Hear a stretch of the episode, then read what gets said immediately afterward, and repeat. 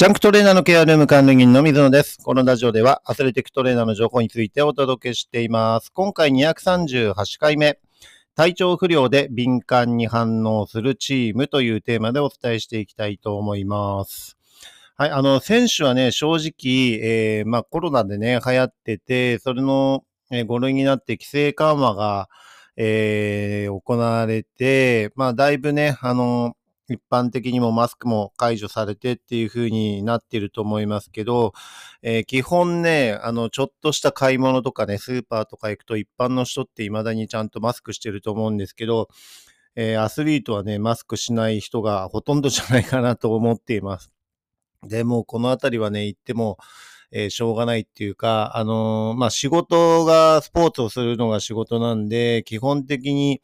仕事中にマスクをするっていうことができないんですよね。バスケットボールという競技をやっている中で。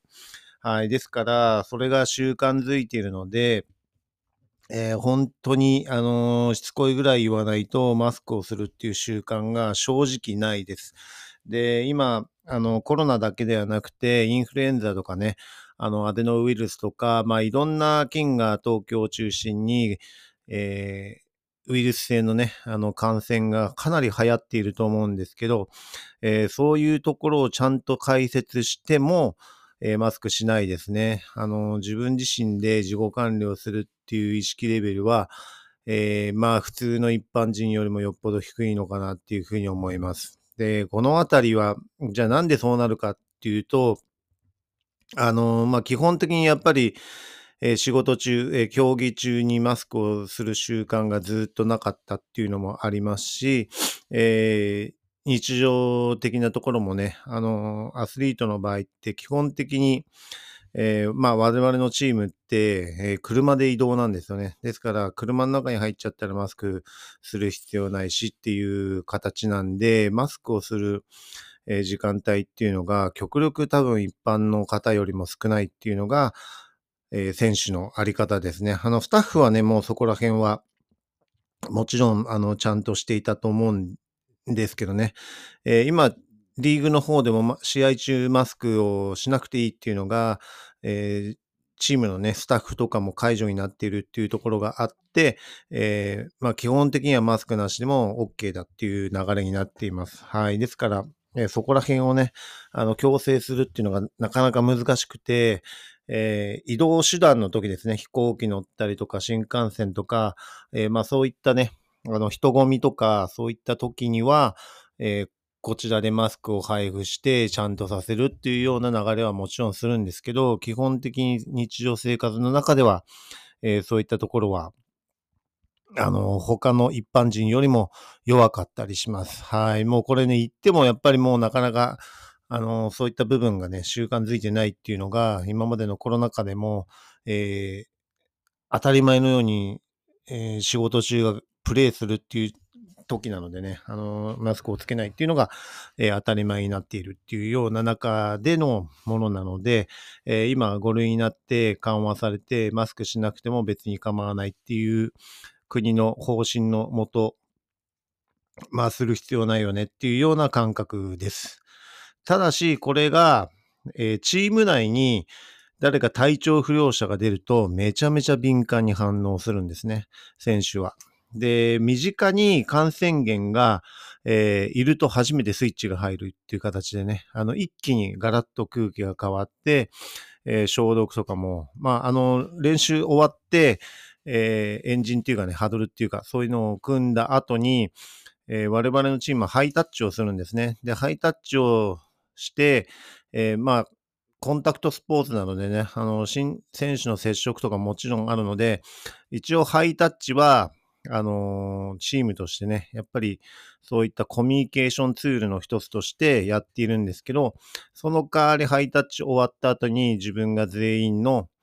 えー手の消毒をね、あのーするっていうような役割で、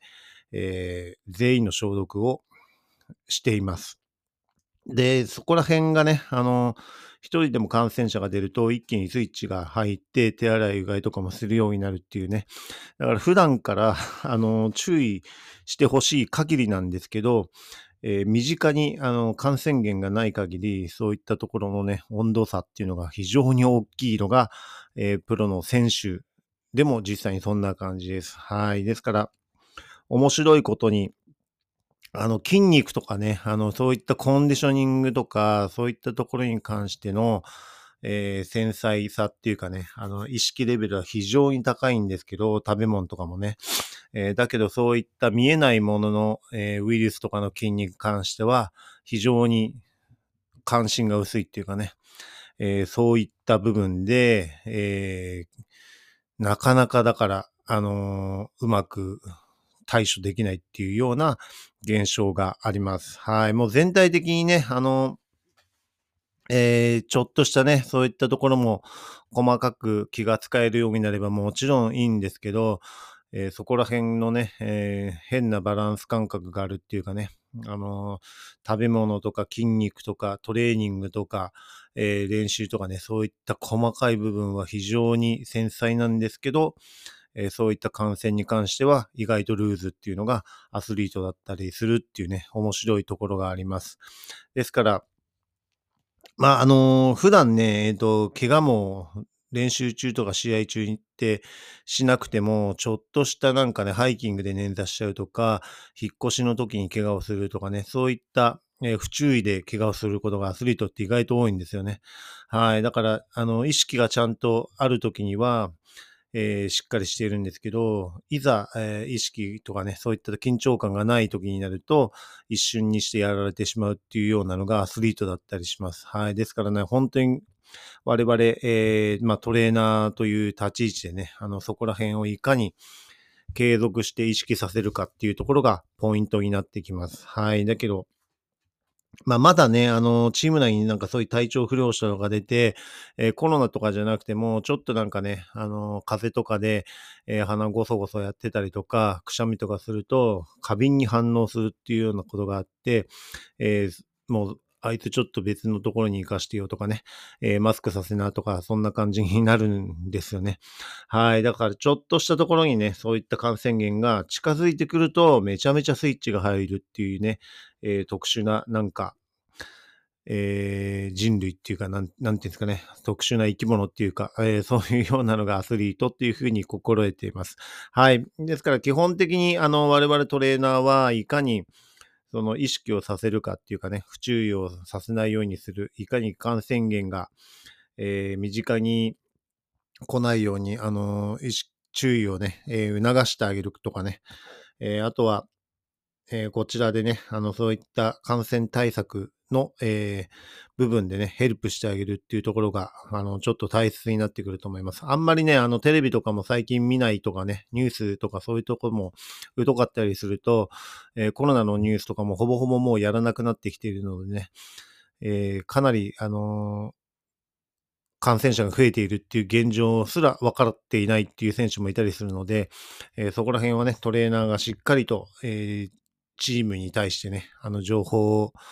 えー、与えて、えー、感染させないようにする。特に試合終わった後っていうのは免疫力がかなり下がるので、えー、そういった時にね、あの感染しやすかったりっていう風に、ちょっと気が抜けた時に、え体調不良になったりっていうことも十分あり得ますのでね、えそういったところに対して意識をさせるっていうところが